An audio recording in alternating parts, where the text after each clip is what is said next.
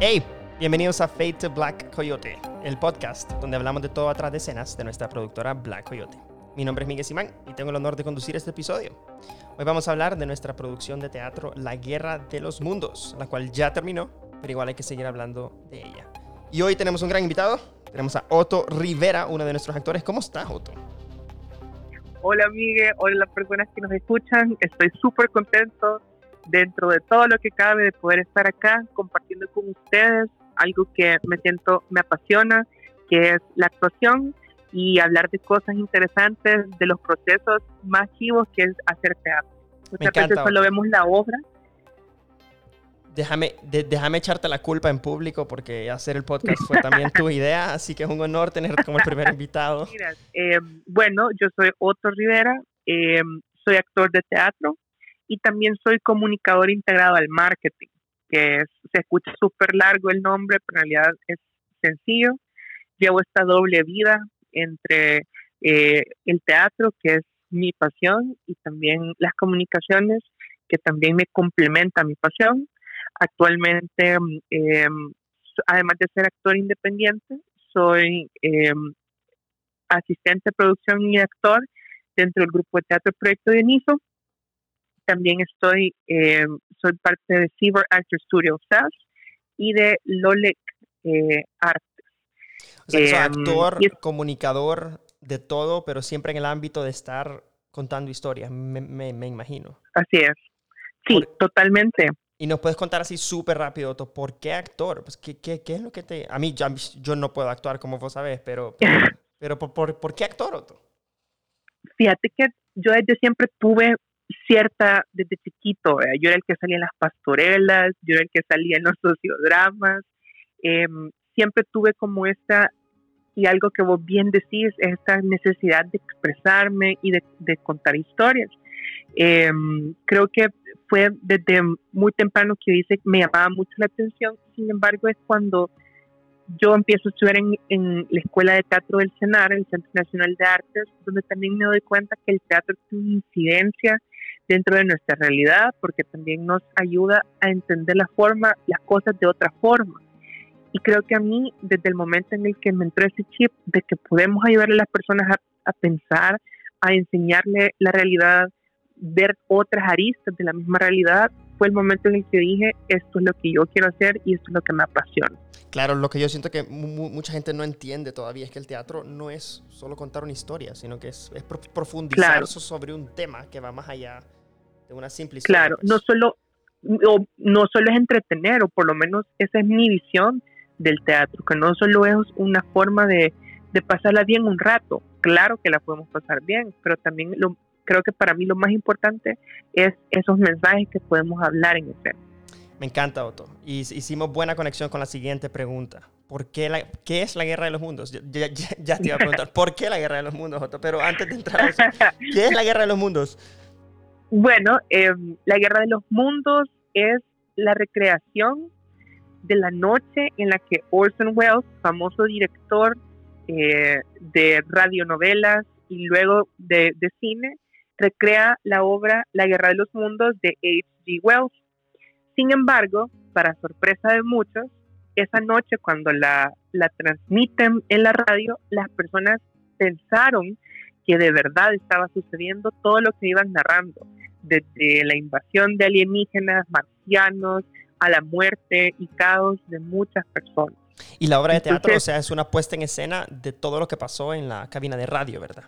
Exacto, o sea, vemos a los actores y a las actrices en escena recreando las voces, recreando los sonidos eh, y recreando también las reacciones de cuando se dieron cuenta de todo lo que estaba pasando afuera de la radio. Creo que también es algo súper interesante. Me encanta. A mí me encantó colaborar con vos en este proyecto, Otto.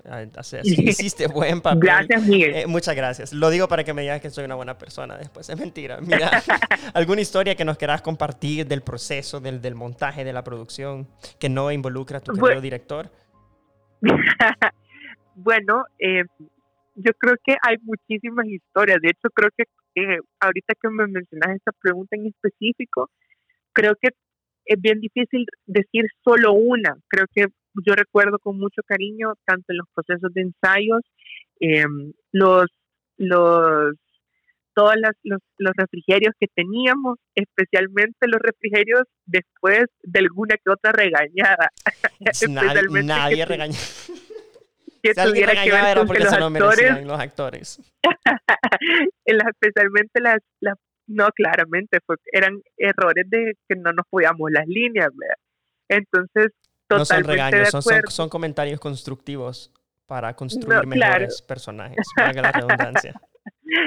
Entonces, guardo con mucho recuerdo, creo que específicamente eso, creo que también para mí fue súper especial la primera vez que nos probamos los vestuarios ya de la época.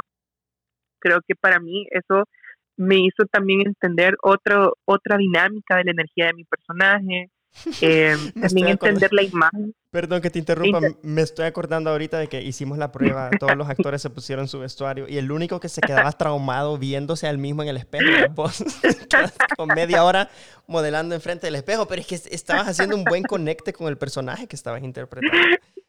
Gracias, Miguel. De hecho, creo que también ese es uno de los recuerdos muy bonitos. Creo que también la primera vez que hicimos el, el pasón o el ensayo general ya con vestuario, ya en el escenario, ya con las luces y la escenografía, creo que ahí creo que termina de cuajar todo el proceso que hemos estado haciendo, porque actuar creo que es un proceso de mucha imaginación.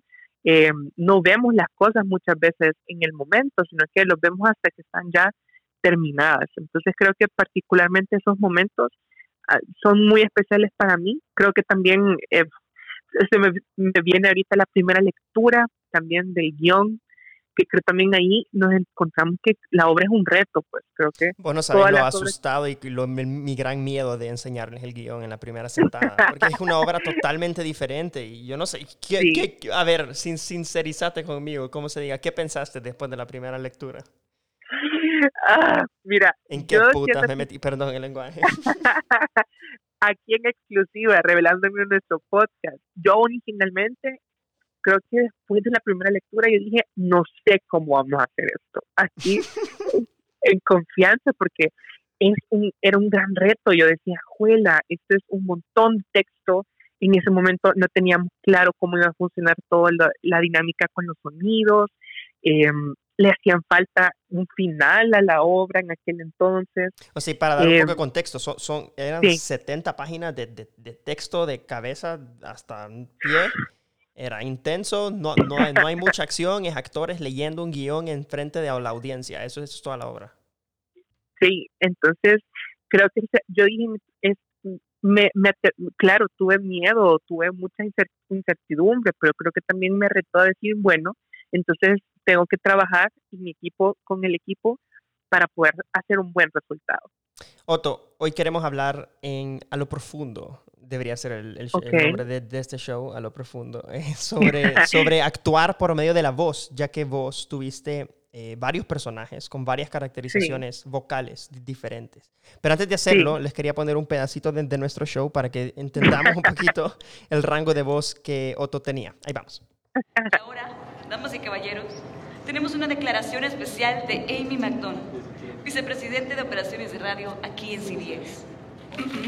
Sí, eh, hemos recibido una solicitud de la milicia de Trenton para poner a su disposición todas nuestras instalaciones de transmisión en vista de la gravedad de la situación y creyendo que la radio tiene la responsabilidad de servir en el interés público en todo momento, estamos entregando nuestras instalaciones a la milicia estatal de Trenton. Muchas gracias. Otto, contexto, por favor.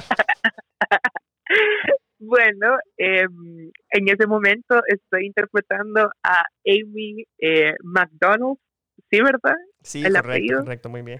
Em, es la única intervención de este personaje en toda la historia, pero que me parecía simpático porque de verdad que yo trataba de jugar un poco como em, es, ella está reportando que en estos momentos ellos están colaborando eh, con las instalaciones de la radio porque obviamente hay una gran responsabilidad, pero que es irónico porque nosotros mismos dentro de la, de la obra estamos cuestionando esa, esa, esa preocupación, ¿verdad? Como que si de verdad se preocuparon de, de ayudarle a las personas, entonces creo que lo que escuchamos y que de verdad nunca me había escuchado haciendo esa voz y me parece súper interesante porque obviamente yo, yo de por sí tengo una voz aguda.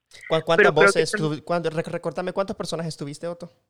Uf, eso está, está tratando de hacer. Principal, bueno, tenía al, yo como actor, eh, el secretario del Interior, eh, tenía la voz del reportero, tenía la voz de Amy, tenía la voz de los gritos y tenía también, no era una voz, pero hacía el, el anuncio de Malboro, participaba en el anuncio de Pro Shampoo y también al final salía de reportero, pero Sí, o sea, pero llevamos más de siete personajes con siete voces diferentes. O sea, imagínate, me pongo en tus pies el reto de, caracterizar, y no solo voces diferentes, sino que sexos diferentes. Acabamos de poner a Amy McDonald, que era una mujer. Te voy a poner un pedacito del secretario del Interior, tu parte preferida. Como una nación unida, valiente y consagrada para la supremacía humana en esta tierra. Muchas gracias. Acabamos de escuchar al secretario del Interior hablando desde Washington. Los boletines de información, demasiado numerosos para leer, se están acumulando en nuestro estudio. Un momento, por favor. Damas y caballeros, hemos logrado hacer conexión con nuestro equipo militar cerca de la zona donde el enemigo avanza vía teléfono. Conectamos ahora. Alcance, 32 metros. 32 metros. Proyección, 39 grados. 39 grados. ¡Fuego! Las dos primeras voces que escucharon era Otto, primero haciéndolo de secretario del Interior y después haciéndole de locutor en la radio. Otto, wow. explícanos un poquito de, tu técnica. ¿Costaba cambiar de voz? ¿Costaba? Yo me acuerdo que hasta yo, yo, yo en un ensayo te pedí que te pararas en el otro micrófono para ayudar a la audiencia o ayudarte a vos incluso. Cambiar de voz. Claro, bueno, fíjate que yo creo que definitivamente dentro de los retos más grandes de todos los actores, muchas veces en la voz, particularmente en El Salvador, creo que los actores hay, hay una necesidad de formación de la, de, formación de la voz. Em, creo que es un reto interesantísimo, sin embargo, creo que también, y lo, lo quiero decir públicamente, que, tuve mucha mucho apoyo y dirección también de parte de nuestro director, Miguel Simán. Uh te pago, eh, estoy molestando, estoy molestando. Voy a borrar eso, tranquilo. creo que era súper interesante y que también dos cosas. Uno, que había mucha libertad creativa y que creo que también los espacios donde hay libertad es más fácil proponer, creo que particularmente en mi caso. Entonces, cuando yo, al tener esta libertad de de verdad decir, para proponerme, entonces empiezo yo a investigar. Yo de por sí trabajo mucho en los, en los resonadores de la voz, para los que nos escuchan y que tal vez no están tan familiarizados con esto, los resonadores son ciertos lugares, especialmente huesos, si así lo queremos decir, em, de donde nosotros colocamos la voz. Como por ejemplo, no es lo mismo que la voz con la que yo estoy hablando ahorita, que por ejemplo, ¿qué pasaría si empiezo a colocar mi voz desde la nariz? Entonces, esa calidad de la voz saber a dónde yo mando la voz, por así decirlo, em, me permite a mí jugar con distintos registros. Algo que me pareció muy interesante que también, gracias a Miguel, em, que también con un material que nos mandó genial, que hablaba también cómo de nosotros podemos modificar de la voz, y es que la voz tiene ciertas características, tiene velocidad, tiene apertura, tiene un ritmo. Entonces, yo antes me preocupaba mucho porque pensaba, puchica, que tiene que ser una voz completamente distinta a la mía. Y que nuestra voz siempre va a sonar como nosotros, pero que con estos detalles, por ejemplo, qué pasa si hablo más rápido, qué pasa si hablo más lento, qué pasa si hablo mucho más grave de otro resonador o un resonador más arriba entonces, yo creo que, perdón que te interrumpa, pero creo que tocaste un buen punto ahí, que no solo es cómo modular la voz, sino que también es la velocidad que la está dando. Porque al principio nos trabábamos un montón porque pensábamos que para darle urgencia y del drama a la escena teníamos que, que leer 10 veces más rápido de, de lo normal y, nos fuimos dando cuenta poco a poco que no, que uno no se entiende y dos, es más la intención de lo que estás diciendo y cómo lo decís, es más importante que la velocidad en que lo estás haciendo. Totalmente. Y también manejar la tensión, porque a mí el que me pasaba en un monólogo súper chulo que yo tenía, que era cuando yo estaba en la azotea viendo cómo destruyen. Oh, qué gracias por leerme la mente. Aquí lo tengo listo, así que te voy a interrumpir. Escuchémoslo y después seguimos dándole con contexto. ¿Te parece? Sí, me encanta. Aquí estamos. Estamos en la azotea de, de Nueva York. Le estás haciendo de locutor de la radio y, y le estás actuando como que si estás siendo locutor en la azotea y los marcianos están a punto de, de atacar Nueva York. ¿Ve verdad? Sí. No le estoy dando justicia a la explicación, pero ahí va. Ahora, están corriendo hacia el East River, miles de ellos, cayendo como ratas. Ahora el humo se está extendiendo más rápido. Ha llegado a Times Square. Las personas que intentan huir de él, pero, pero no sirve de nada. Están cayendo como moscas. Ahora el humo cruza la sexta avenida, quinta avenida, 100 yardas de distancia. Son 50 pies. L llamándose Q, dos equitos L llamándose Q, dos equitos L llamándose Q, Nueva York, no hay nadie en el aire, no hay nadie en el aire, no hay nadie, dos. Estás escuchando una presentación de CBS for Orson Welles y el Mercury Theater on the Air, en una dramatización original de La Guerra de los Mundos por H.G. Wells. Ese fue Otto al principio y ese fue Otto al final también, haciéndolo de otro locutor en la radio. Eh, ¿Qué sentiste al escucharla? Primera vez que la escuchaba. ¿Verdad? Sí, de verdad que de verdad que suena súper interesante. incluso suenan incluso suenan los matices y creo que es el gran reto que nosotros buscábamos, vea, que también cómo pudiéramos eh, sí, soy yo, pero cómo también hacerlo sonar de distinta forma. Entonces creo que también algo que es interesante es el juego de la pausa, el juego también de, de entender qué es lo que estoy diciendo, porque creo que había un momento en el que dijimos, bueno, no me funciona que yo siempre esté alterado, sino que también buscar como, bueno, cómo puedo también, la- a veces el miedo o no siempre se demuestra en el grito, sino que también está en la, la cadencia, en el, en tema de respiración, las pausas que hacen las personas. Había todo un tema contemplativo, porque también es, creo que el personaje del reportero está viendo cómo destruyen pues la ciudad. Entonces, creo que también hay un momento en el que solo es como, juela, vea lo que estoy viendo. Otto, qué buena explicación. Y no, no sé si, si tienes alguna recomendación que le podemos dar a la gente que está ocupando su voz. Todos ocupamos nuestra voz diariamente, pero Sí. los que ocupamos nuestra voz para contar historias, ¿alguna recomendación técnica para poder actuar mejor con la voz? ¿Algo, algo que te haya servido a Sí. vos en tu preparación? Fíjate que hay algunos, siempre hay algunos tips, vea, que yo creo que son súper importantes. Yo creo que también el manejo de la voz parte del conocimiento de tu voz. Yo creo que particularmente yo, en mi caso, que en algún momento negaba la, la calidad de mi voz, o por así decirlo, que yo de por sí mi voz es muy aguda. Entonces yo en un momento la negaba completamente, no sé si ya te había contado eso. Em, Me lo medio para mí contaste, pero no tan así. No, no que dudabas de yo- tu voz. sí, yo, yo, yo sentía honestamente que mi voz era, para mí, iba a ser un gran reto actuar en la vida porque yo decía, mi voz es muy aguda. ¿Qué va a pasar cuando yo también quiera hacer personajes más maduros?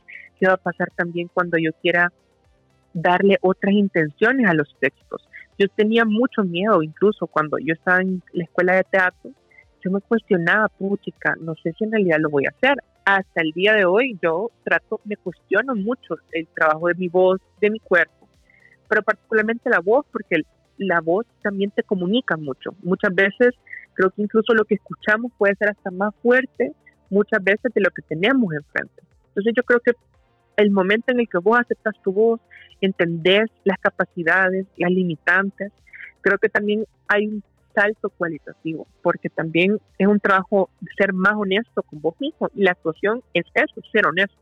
En cine Entonces, siempre decimos que el audio es 60% de la película. Y en teatro, pues en esta obra Exacto. lo acabamos de ver, es, es lo mismo.